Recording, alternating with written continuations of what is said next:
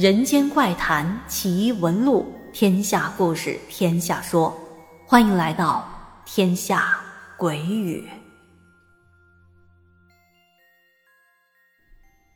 Hello，晚上好，朋友们，欢迎收听今天的天下鬼语，我是天下。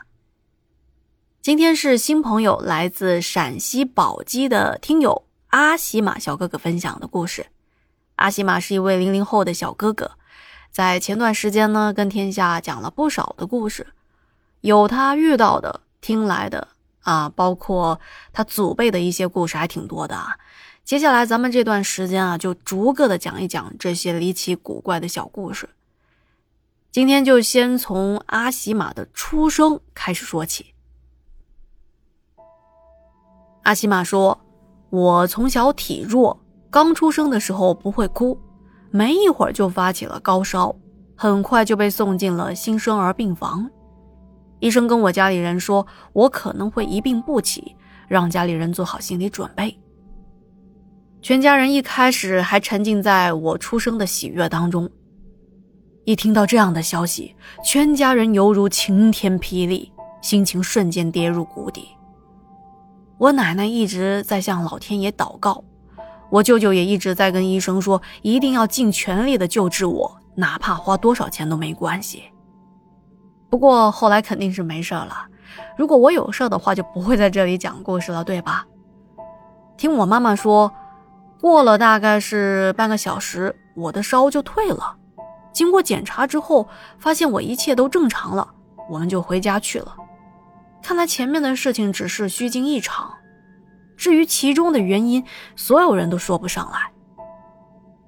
然后就在我出生的这天晚上，跟我们一起从医院回来的舅舅又出了一趟门，办了一些事情。当他再回到家的时候，时间有点晚了。我妈妈说，当时我舅舅一进家门，原本在睡觉的我突然就大哭起来。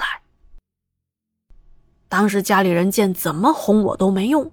然后他们就在找原因啊，摸了一下我的身上，还有额头，也没发烧，而且当时又刚喂完奶，我又不可能是饿着了，找来找去总是找不到原因。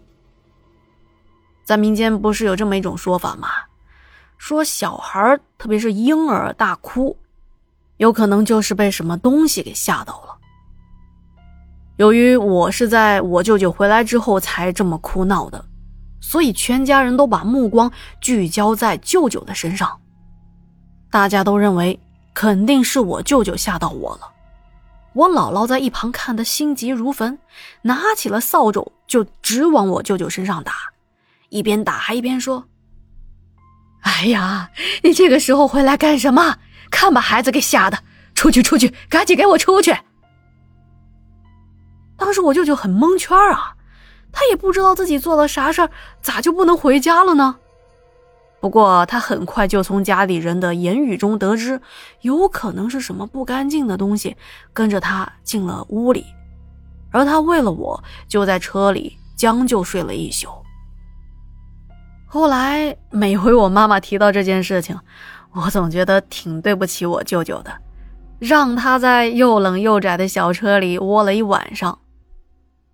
不过我就说，嗨，在车里住一晚上算啥？只要你好好的，我这当舅舅的就放心了。这说起来，家里人对我实在是太好了。我小的时候也经常住在姥姥姥爷家，我姥姥家算是在城中村。接下来要说的就是我在村里遇到的比较特殊的事情了。我记得村里的中间有一个土地神的神座，就是咱们有时候会在路上看到地上有一个砖头或者水泥砌成的小小的神龛，神龛外面还摆着一个小香炉。我记得当时好像是七岁，我还有点顽皮呢，经常去土地神的神座那东翻西找，有时候会在香炉或者是神座的脚下找到几枚硬币。那时候也不懂，我记得一共带回家有七个硬币吧，有一个是一元的，有六个是一毛的，这些事情我倒是记得挺清楚的。这些硬币都被我带回家了。按理说这应该算是香火钱吧，或者是人家许愿的时候留下的硬币。虽说也没几个钱，但是现在想来，确实不应该拿这些钱。不过当时的我并不懂得这些，只是觉得哇塞，居然被我拿到宝藏了，这是钱啊！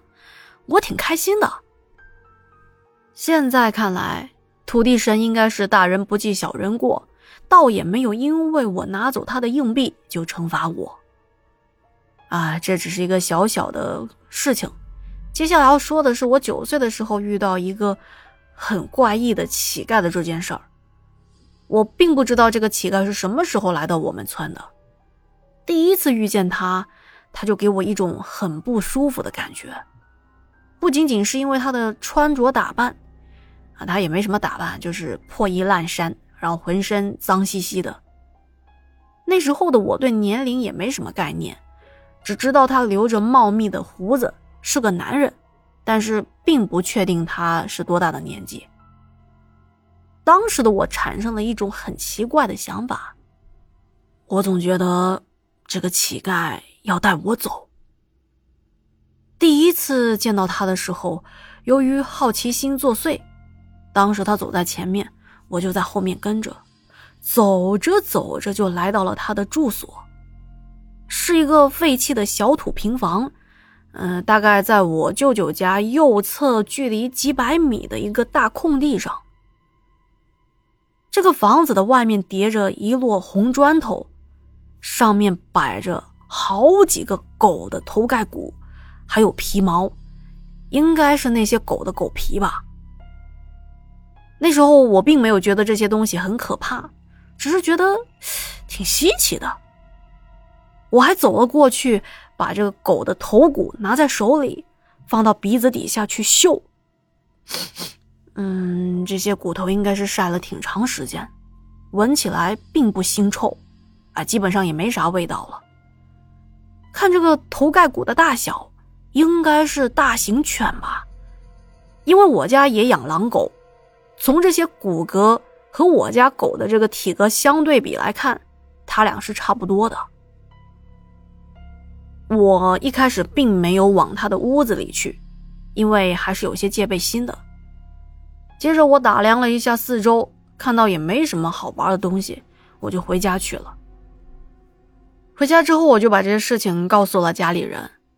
我说：“姥姥，原来村里那个乞丐就住在咱们家后面，他那里晒了好多的狗的骨头啊！”我姥姥一听可慌张了，她马上嘱咐我：“哎呀，你刚才跟他玩了吗？你可别跟他玩啊！那些狗的骨头是他杀了流浪狗之后吃了肉留下来的。”他除了吃狗，还吃小孩呢。你要离他远一点，知道不？我并不知道家里人说他吃小孩的事情是真是假，可对于当时的我来说，听大人这么一说，觉得这乞丐好可怕呀。后来我每次遇到他都离得远远的，可他对我的态度很不一样，他每次看到我都会露出那种。很和善的微笑，然后他经常在屋子外面架起个小火堆，然后用一个黑乎乎的小锅，也不知道里头煮的什么东西。有几次他看到我就在那探头探脑的观察他，他还笑嘻嘻的招呼我过去喝粥，我自然是不敢过去的。哦，对了，有一次他还给我一个苹果，那一次我倒是神使鬼差的接受了。说起来，他对我还挺好的。嗯，不过我可没看到他对别人是这个样子，也不知道他为什么只对我好。但是我一想起他，特别是离他有点近了的时候，总觉得很不自在。然后过了一段时间，我发现有好几天没见到他。咦，他去哪儿了呢？难道到别的地方流浪去了？没过多久，我就听我姥姥跟几个婆婆在聊天其中一个婆婆跟姥姥说：“哎，你知道你们家后头那个屋子那乞丐吗？前几天我看到有两个不认识的人，应该不是咱们村的人，进到那破屋子，把那乞丐给带走了，态度还挺凶的，估计那乞丐是惹了什么事情了。另外一个婆婆也说：“是啊。”我听说他好像是吓到了前面巷子周家的小孩儿，吓得那孩子回家就生病了，应该就是这个事儿。哦，哦，那有可能吧？那个乞丐向来古古怪怪的，真做出什么事情也不稀奇。听婆婆们这么讨论，我马上就跑到乞丐的小破屋的外面。在门口看了看，观察了一会儿，我发现里面果然没人，然后我就大胆的走进他的屋子。首先映入我眼帘的是一个木质的小床，上面胡乱的堆着一些露出棉絮的被褥啥的，地上还有什么空饮料瓶子，总之屋里头乱七八糟的。很快我就被屋里的一处东西给吸引住了，哇！这乞丐的屋里怎么放这么多的书啊？好几摞。我翻了翻，有很多已经是那种泛黄的，用棉线装订的书。那时候我也不认识几个字儿，看不懂书里的内容，好像是文言文之类的吧。我又翻了一下屋里的东西，也没发现有什么好玩有趣的，我就回家去了。从那以后，我就再也没见到这个乞丐了。那么，关于怪乞丐的事情到这就结束了。不过，不久之后，村里又发生了一件事情，就是我的舅爷遇到的灵异事件。啊，这里要解释一下，在陕西关中地区，舅爷和舅婆是指姥爷和姥姥。为了方便理解，咱们接下来还是用姥姥姥爷来称呼吧。阿喜玛说。当时我姥爷有一个跟他年纪差不多的老朋友，他俩平时喜欢坐在一起打牌。那天晚上我睡得比较早，后来是听我姥爷跟我姥姥说，他说接到那位老朋友打来电话，说一会儿这老朋友就要上我姥爷家来跟他一起打牌。过了一会儿，他这老朋友果然上门来了，和平常一样。他俩坐到了桌子前，一边聊天就一起打起牌来。往常他俩打牌可以打好几个小时，但是这天晚上只是打了一小会儿。那爷爷就跟我姥爷说：“啊，不行了，今晚太累了，我要早点回家去。”说完就走了。这灵异的地方在于，第二天早上，我姥爷接到一个消息。就是跟他一起打牌的爷爷的孩子跟我姥爷说，他的父亲于前一天在家里过世了，是猝死的。当时我姥爷接电话的时候吓得一哆嗦，差点把手机给摔了。这就解释不通了呀，已经去世的人怎么还能来找我姥爷打牌呢？然后在这爷爷去世后的几天。村里也有别的人在夜里看到这爷爷，就出现在他以往经常去的那些地方。但是大伙儿也都知道了，这已经不是活着的爷爷了，见到了也就当做看不到，然后默默的避开了，也没有去打扰他。后来我听我姥姥说，有一些刚刚去世，特别是那种走的特别突然的人。并不知道自己已经死了，他还会保留着以前的生活习惯，所以才会像平常一样出来动的。哎呦，我现在也是 突然冒出一身汗来，可能是热的吧。现在是关了空调录音。好的，今天的时间差不多了，后面还会继续讲述阿喜玛分享的小故事合集。在这里感谢阿喜玛的分享，如果喜欢天下讲故事，别忘了点击关注和订阅专辑哦，也期待您的点赞、留言和转发。